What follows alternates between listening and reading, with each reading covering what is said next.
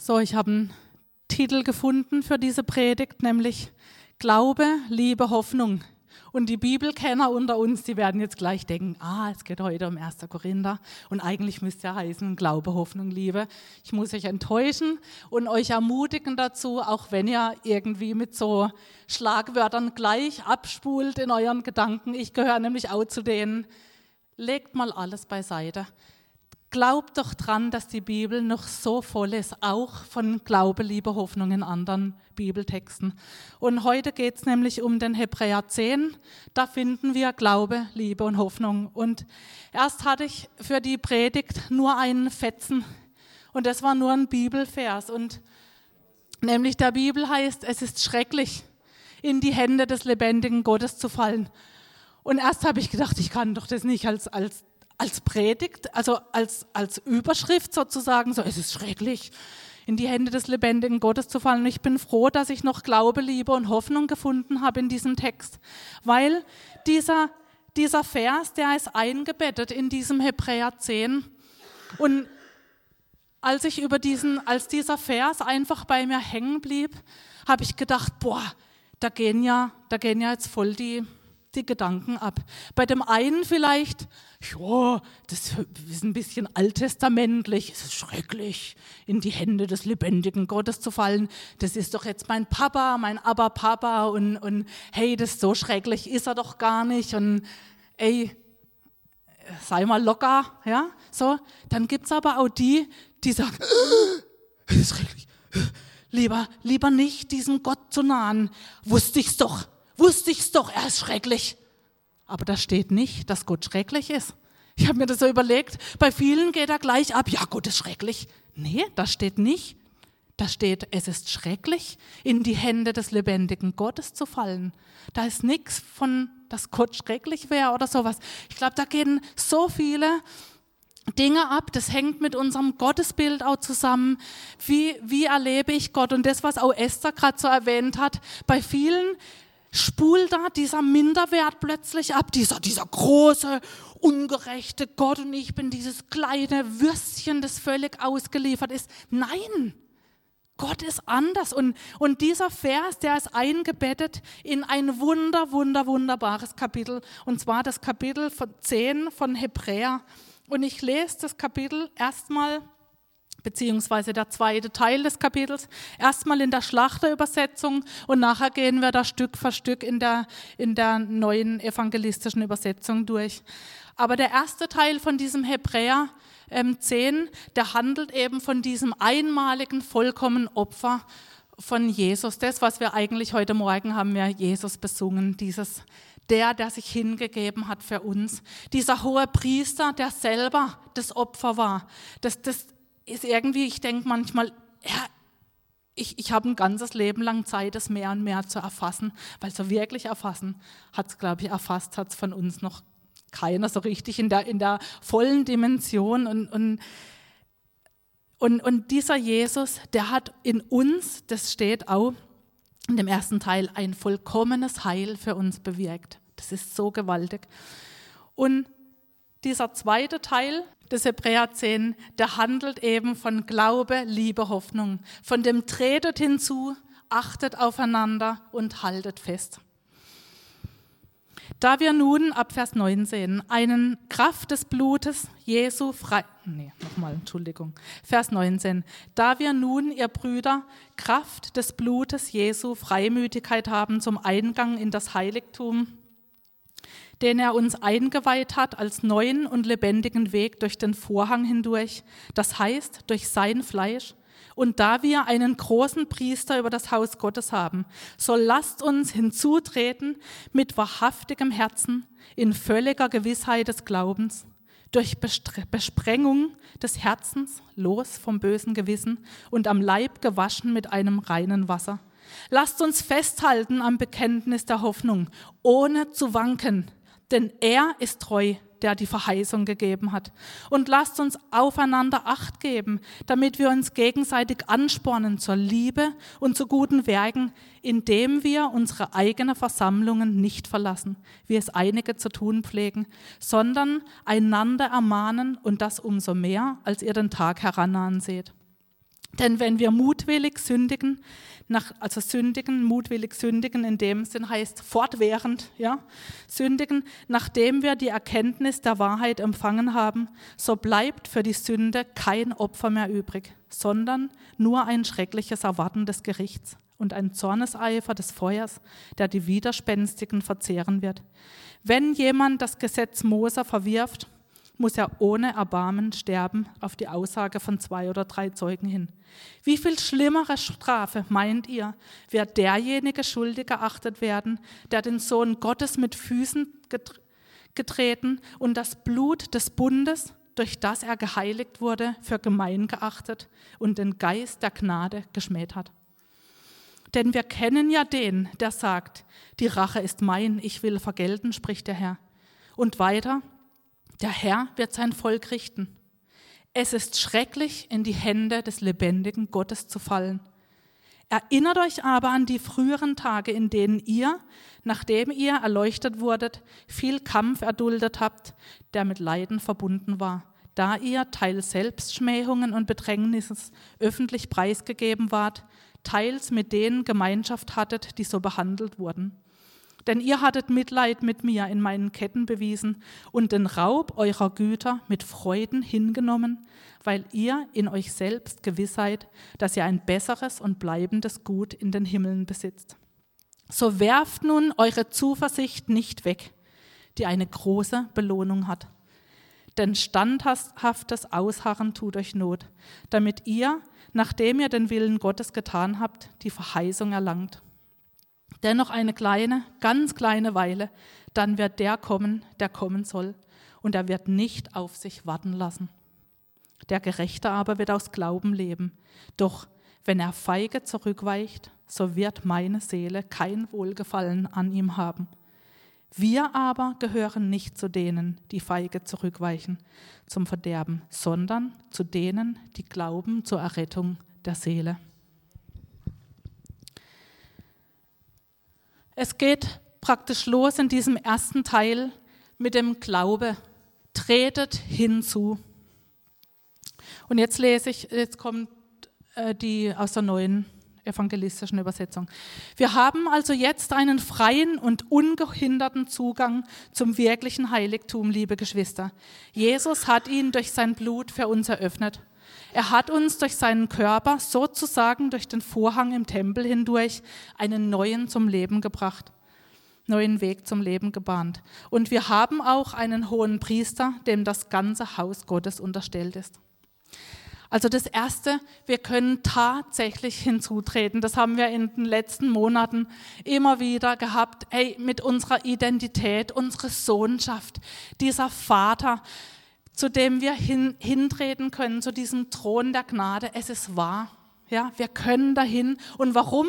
Nicht aufgrund von eigener Werke oder, oh, ich glaube, dass mein Glaube ist jetzt das, was mich, nein, es ist Gottes Gnade. Es ist das, das Kreuz von Jesus. Das ist das. das ist, es ist das vollbrachte Werk am Kreuz, was uns den Zugang gebracht hat zu dem Heiligtum.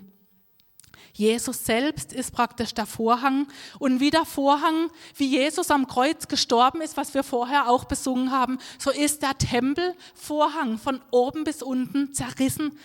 Jesus selbst ist zerrissen. Da steht, er selbst ist der Vorhang hindurch zum Heiligtum. Jetzt mal der Weg frei zu diesem Vater. Und deswegen können wir hinzutreten. In ihm, durch ihn. Jesus selbst ist dieser große hohe Priester und das ist so gewaltig, wenn man darüber nachdenkt.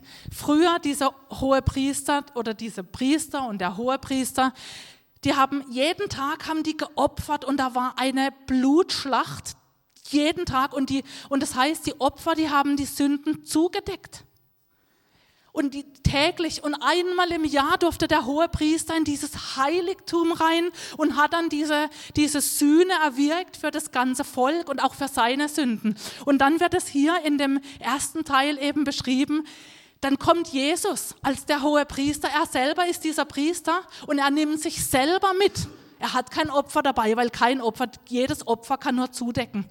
Da kann nur ein Opfer kann die Sünden wegnehmen und das war er selbst. Und er hat sich selbst gegeben, ist in dieses Heiligtum rein und hat ein für alle Mal. Und ich, ich Ich will euch das zusprechen, ich will das mir heute Morgen zusprechen. Er hat ein für alle Mal diese Sünde gesühnt, egal wie du heute aufgestanden bist, egal wie deine Woche war, egal was für, Entschuldigung, die Ausdruck, nein, ich sag's nicht, was für ein Mist du gebaut hast vielleicht. Gestern, vorgestern, die ganze Woche, wie viel Streit in eurer Familie war. Er hat gesühnt. Die Gnade reicht aus. Ich muss mir das selber immer wieder sagen, weil vom Gefühl her muss ich sagen, was soll ich denn, was soll ich hier vorne stehen und euch irgendwas erzählen, wenn ihr wüsstet, wie es in unserer Familie manchmal aussieht, wenn Streit da ist. Aber genau für das ist Jesus, hat die Sünde gesühnt. Sonst bräuchte ich ihn ja gar nicht. Sonst wäre ich ja gar nicht auf dem Weg dadurch. In dieses, zur Freiheit hat er uns befreit. Sonst könnte ich das ja gar nicht erleben. Wir sind mehr als Überwinder. Was will ich denn überwinden, wenn es da nichts zu überwinden wäre? Und ich freue mich auf den Tag, wo ich wirklich sage, ja, ich bin von morgens bis abends freundlich. Und wenn Gemotze kommt, dann bleibe ich freundlich. Ich freue mich auf diesen Tag und ich weiß, er kommt, wenn ich weiterhin Gott arbeiten lasse. Ja? Und so ist es bei euch, bei euren Dingen. Er hat unsere Schuld gesühnt. Und in, ich muss doch noch mal was lesen aus dem ersten Teil.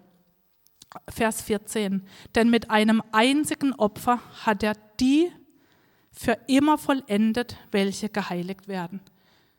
Bist du geheiligt worden? Bist du geheiligt worden? Dann hat er dich vollkommen gemacht. Dann ist schon alles erledigt, es ist vollbracht. Telestai, Telestai, es ist erledigt. Gebunkt, ja, ist, ist nichts mehr zu tun. Wo aber Vergebung für diese ist, da gibt es keine Opfer mehr für Sünde. Es ist kein Opfer mehr nötig. Deshalb, das ist die Voraussetzung, deshalb wollen wir mit aufrichtigem Herzen, voller Vertrauen und Zuversicht in die Gegenwart Gottes treten. Denn unser Herz wurde ja mit dem Blut von Jesus besprengt. Damit ist unser Gewissen von Schuld befreit und unser Körper mit dem Reinigungswasser gewaschen. Wir wollen unbeirrbar an der Hoffnung festhalten, zu der wir uns bekennen, denn auf Gott ist Verlass. Er hält, was er zugesagt hat. Da ist so viel drin. Wir können mit aufrichtigem Herzen und voller Vertrauen zu diesem Thron kommen. Wie geht es ganz praktisch? Bei mir ist es so, manchmal eine Überwindung. Ich setze mich hin, ich freue mich geradezu auf meine Zeit mit Gott und dann sitze ich da und dann ist es wie wenn alle Müdigkeit plötzlich über mich kommt, alle Zerstreuung. Ich habe plötzlich einen Aktivismus in mir, den verspüre ich sonst gar nicht so arg. Da, da weiß ich, oh, das noch erledigen, das noch und das. Da habe ich plötzlich Lust, die Wäsche zu machen und alles Mögliche geht mir da durch, die, durch den Kopf. Nur nicht jetzt still hinsitzen und mich de, diesem Gott auszuliefern und zu diesem Thron zu gehen und wirklich die Zeit mit ihm genießen. Und mit genießen ist, da steckt Genuss drin. Nicht irgendwie, äh, irgendwie leisten oder hinter mich bringen oder ähm, keine Ahnung, das ist ja, gehört einfach dazu, genießen.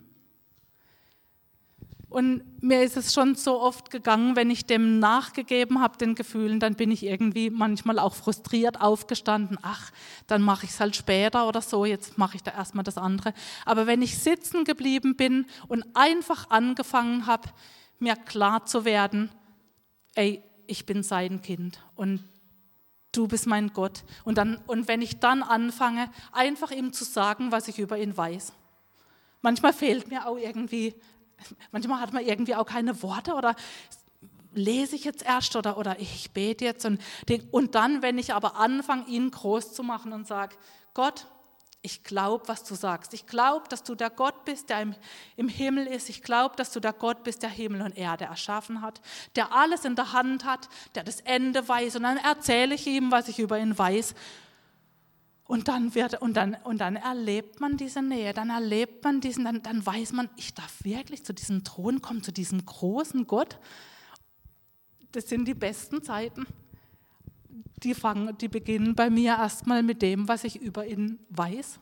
Und da geht es nicht um mich, um meine Belange und ach, könntest du noch bitte und der Nachbar und das ist im Argen und Ding. Nee, wer er ist und dann wird alles so, so blass irgendwie. Ja. Und das lasst uns hinzutreten, das ist aktiv. wenn du lasst uns hinzutreten, das ist was, ich trete hinzu, ich mache das aktiv, ich komme mit einem aufrichtigen Herzen, steckt da drin. Ein aufrichtiges Herz ist ehrlich vor Gott sein. Es ist nicht vorgetäuscht. Das Herz ist ja der Sitz des Lebens. Und das heißt auch mit aufrichtigem Herzen, ich bin offen auch für Korrektur. Er darf mich ermahnen, er darf mich ermuntern, er darf einfach alles machen. Ja, da steckt eigentlich alles drin. Dann heißt es voller Vertrauen und Zuversicht. Bei der Schlachter heißt es in völliger Gewissheit des Glaubens. Und die Gewissheit, die kommt durch den Heiligen Geist. Das wird in, in Römer 8, Vers 16 steht, der Geist selbst gibt Zeugnis zusammen mit unserem Geist, dass wir Gottes Kinder sind. Diese Gewissheit, das, das kann man eigentlich gar nicht beschreiben. Der, der den Geist nicht hat, der hat auch keine Gewissheit. Dann ist da drin los vom bösen Gewissen. Böse heißt in dem Sinn verdorben, schlimm. Gewissen heißt griechisch Zeuge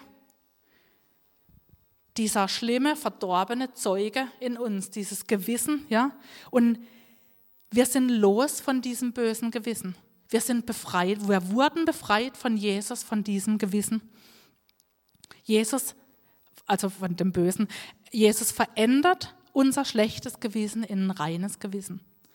Das steht in Hebräer 9, Vers 14. Wie viel mehr wird das Blut des Christus, das sich selbst durch den ewigen Geist als ein makelloses Opfer dargebracht hat, euer Gewissen reinigen von toten Werken, damit ihr dem lebendigen Gott dienen könnt. Da ist eine Veränderung, hat stattgefunden. Dann, dann steckt da drin, am Leib gewaschen und unsere Körper mit dem Reinigungswasser gewaschen. In Epheser 5 steht, damit er sie heilige nachdem er sie gereinigt hat durch das Wasserbad im Wort. Wort Gottes ist unser Reinigungsbad. Ja?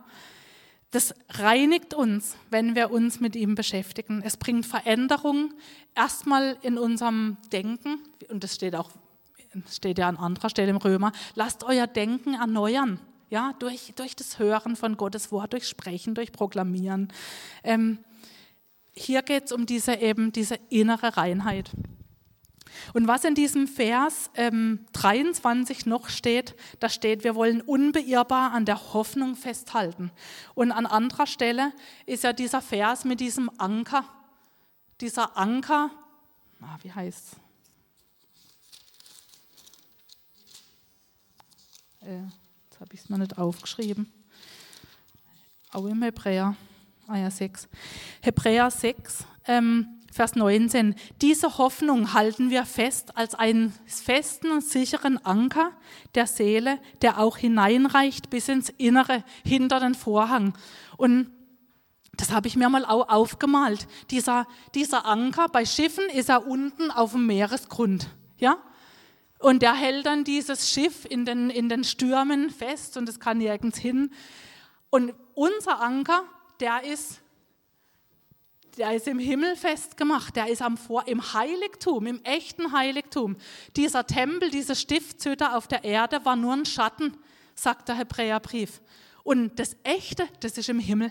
Und unser Anker, der ist praktisch im Himmel, hin, reicht bis hinter den Vorhang. Was war hinter dem Vorhang? Das Heiligtum. Unser Anker steckt im Heiligtum fest. Das muss man sich mal vorstellen. Der Anker ist dort verankert, sozusagen.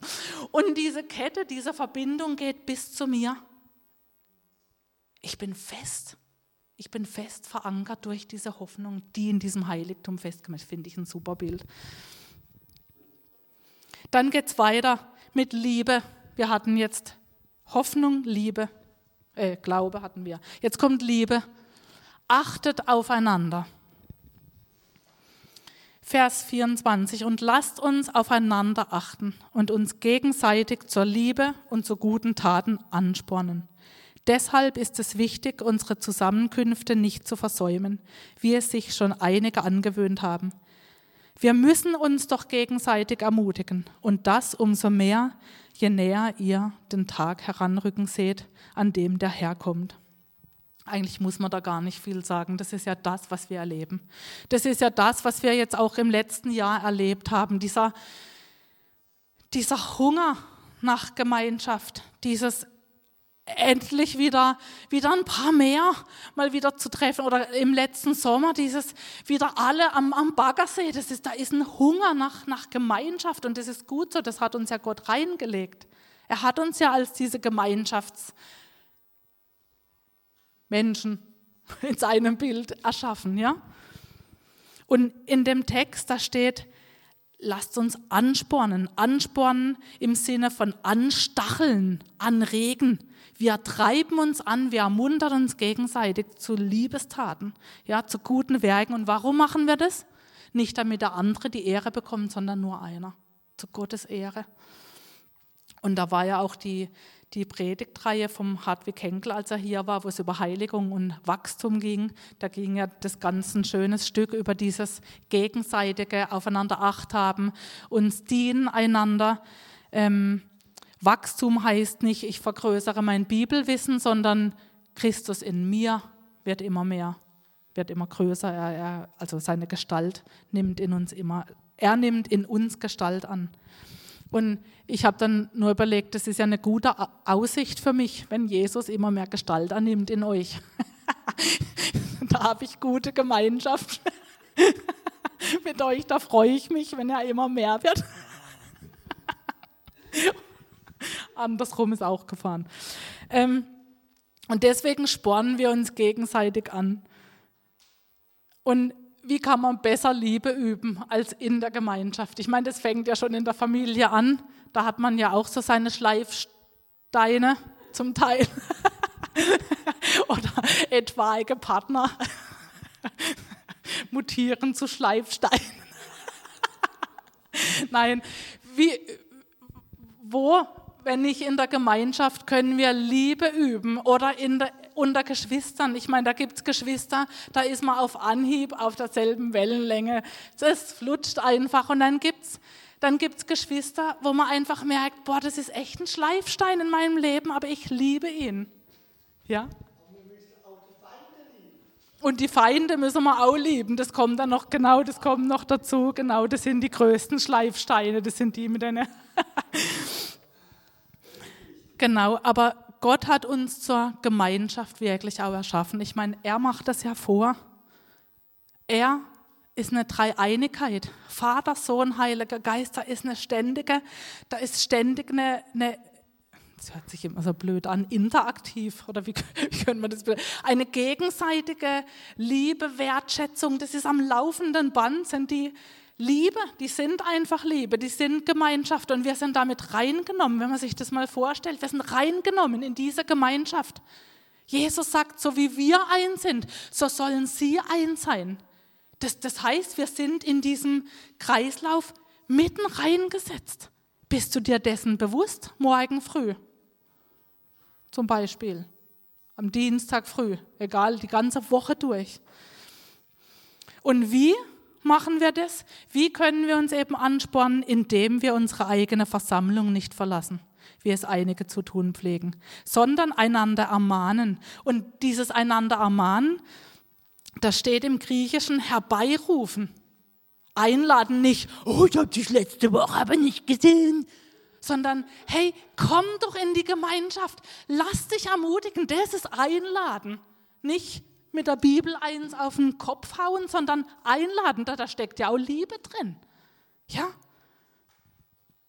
Wir zählen hier doch nicht die, die Gottesdienstbesuche oder wie viel, wie viel Teams auf Teams. Oh, der war wieder da ein Strichchen. Ja, ist ja Quatsch. Ja, es geht um Liebe. Und die Versammlungen oder die Gemeinschaften sind so wichtig. Und dann kommt eigentlich diese Ermahnung, wo auch dieser Vers drin steckte, den ich von, von am Anfang hatte. Denn wenn wir vorsätzlich weiter sündigen, nachdem uns Gott die Wahrheit hat erkennen lassen, verwerfen wir das einzige Opfer, das Sünden wegnehmen kann. Dann bleibt nur noch das furchtbare Warten auf das Gericht und das wütende Feuer, das alle verschlingen wird, die sich gegen Gott gestellt haben. Schon wenn jemand das Gesetz Mose absichtlich übertrat, gab es kein Mitgefühl. Er musste auf die Aussage von zwei oder drei Zeugen hin sterben. Was meint ihr denn, um wie viel schlimmer der bestraft werden muss, der den Sohn Gottes mit Füßen tritt und das Blut des Bundes entweiht, das ihn doch geheiligt hat? Und der, der den Heiligen Geist verhöhnt, ohne den er Gottes Gnade nie erkannt hätte? Denn wir kennen den, der gesagt hat, die Rache gehört mir, ich werde vergelten und auch der Herr wird sein Volk richten. Es wird schrecklich sein, dem lebendigen Gott in die Hände zu fallen. Das steht auch in der Bibel. Und ich liebe Gott dafür, dass er klar ist, dass er auch Warnung gibt. Ja, wir haben auch letztes Mal gehört, wenn dann, da ist Gott ganz klar. Er sagt nicht, ich lasse jetzt mal alle fünf Grade sein. Passt schon. Ja, so ist Gott nicht. Gott ist ein Gott der Gerechtigkeit, aber er lässt uns nicht in der Ungerechtigkeit. Da ist keiner gerecht, auch nicht einer. Aber deswegen ist ja Jesus gekommen, deswegen hat er uns doch gerecht gemacht. Also bleib nicht an dem kleben, oh Mann, das ist ja ein Gott, der richtet. Dann gib die Botschaft weiter, leb sie. Lass Jesus Gestalt in dir annehmen, sodass andere schmecken und sehen, wie freundlich er ist. Und hier steht, es ist schrecklich, es ist furchteinflößend, es ist beängstigend, es, es ist bedrohlich, in die Hände zu fallen. In die Hände zu fallen im Sinne von unter etwas geraten oder in was kommen. In dem Fall heißt es ins Gericht kommen. Es kommt ein Gericht. Das steht, das haben wir schwarz auf weiß in der Offenbarung. Ich habe das dann nachgelesen in Offenbarung 6, bei der sechsten, nach der sechsten Posaune praktisch. Da heißt es, und die Könige der Erde und die Großen und die Reichen und die Herr, Heerführer und die Mächtigen und alle Knechte und alle Freien verbargen sich in den Klüften und in den Felsen der Berge. Und sie sprachen zu den Bergen und zu den Felsen, fallt auf uns und verbergt uns vor dem Angesicht dessen, der auf dem Thron sitzt und vor dem Zorn des Lammes, denn der große Tag seines Zornes ist gekommen. Und wer kann bestehen?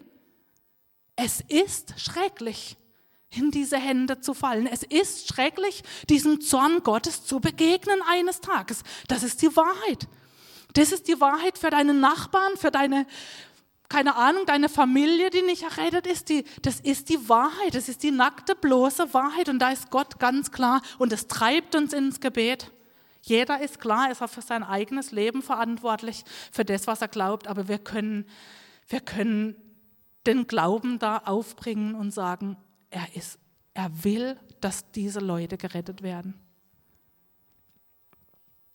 Aber es stimmt, es ist bedrohlich für die, die ins Gericht kommen. Für die gilt es.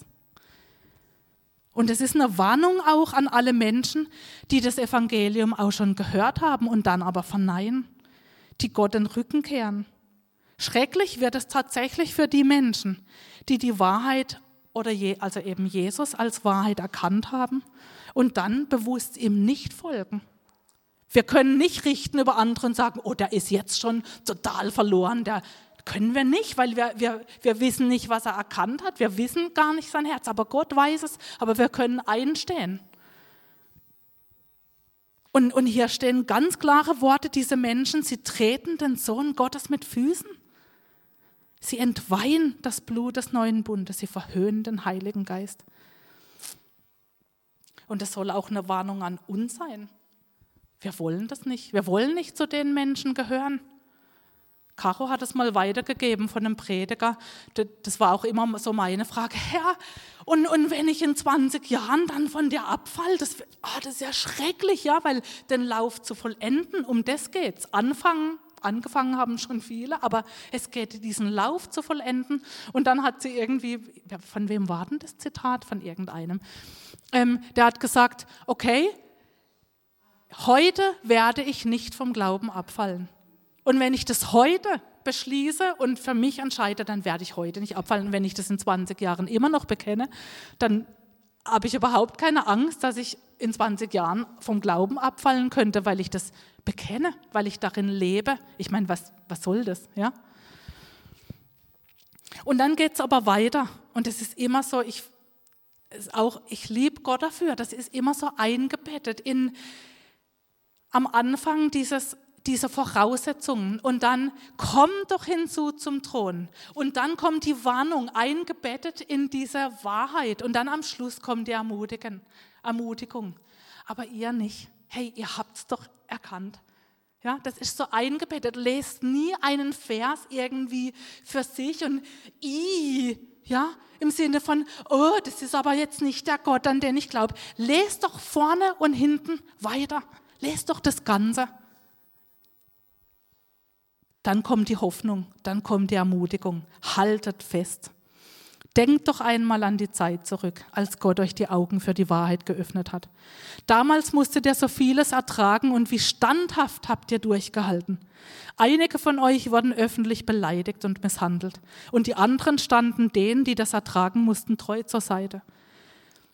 Ihr habt mit den Gefangenen mitgelitten und als man euch den Besitz wegnahm, habt ihr das mit Freuden ertragen, denn ihr wusstet, dass ihr etwas Besseres besitzt, was ihr nie verlieren werdet.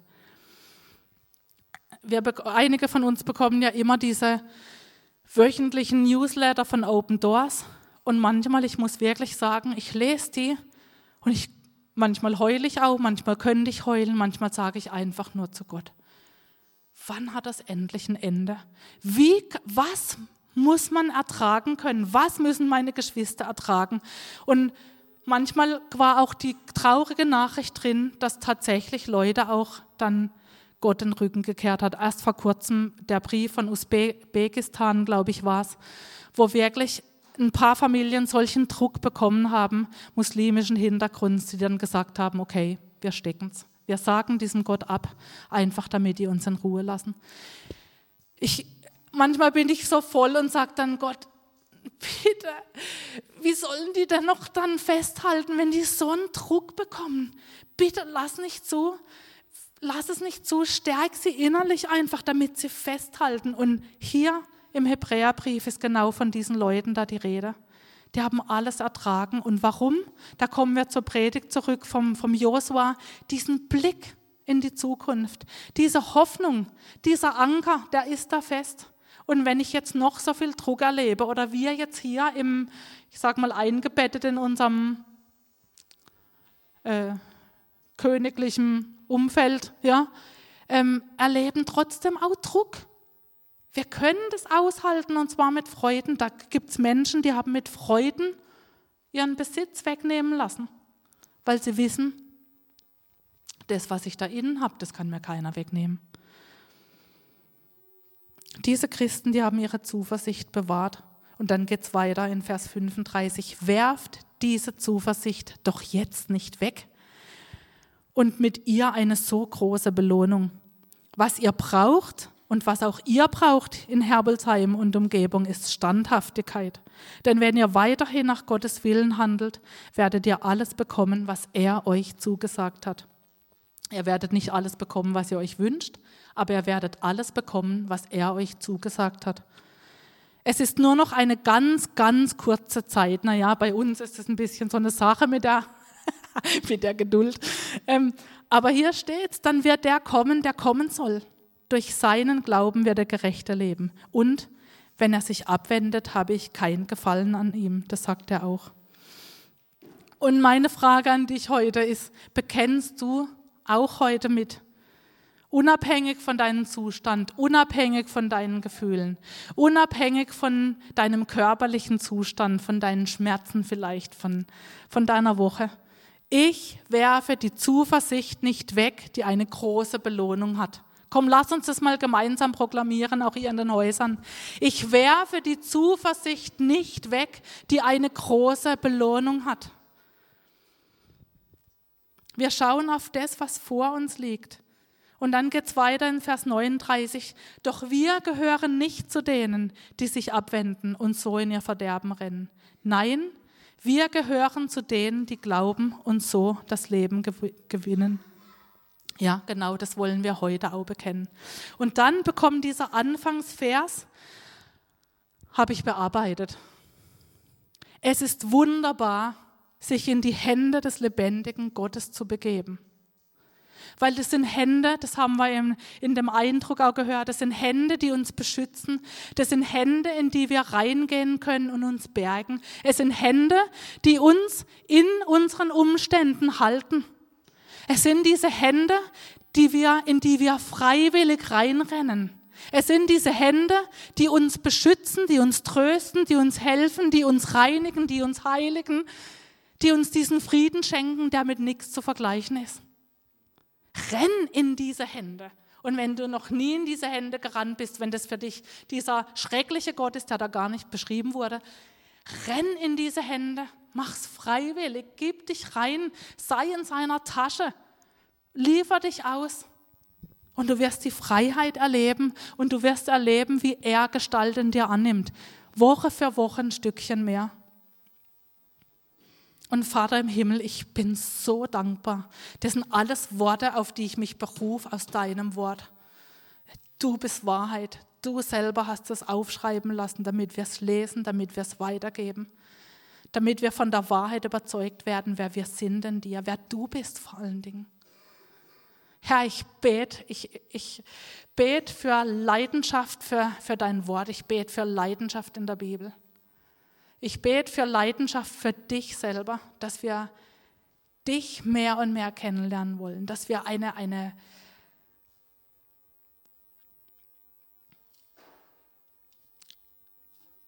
ja, eine Leidenschaft bekommen für, für Gemeinschaft mit dir, damit wir auch sagen können, ich genieße, ich genieße die Gemeinschaft mit dir.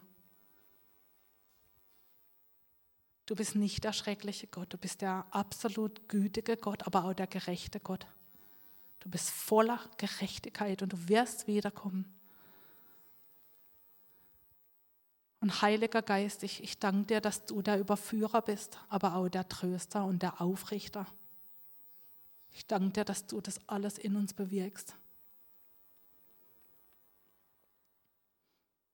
Ich danke dir, dass du dieser gute Gott bist ganz unabhängig von dem, wie wir, in welchen Umständen wir uns befinden. Du bist gut und du bleibst gut und du wirst immer gut sein. Und jedes Knie, es wird sich beugen vor dir und bekennen, ja, du bist der Herr und du bist gut, du bist gerecht. Ich danke dir, dass wir einander haben hier. Ich danke dir, dass wir in den Häusern Gemeinschaft erleben. Ich danke dir, dass, dass viele von uns einfach auch anderen die Erlaubnis gegeben haben, ins Leben reinzusprechen. Ich danke dir, dass wir eingebunden sind in deine Liebe, in deine Gemeinschaft. O Vater im Himmel, Ehre sei dir. Ehre. In Jesu Namen. Amen.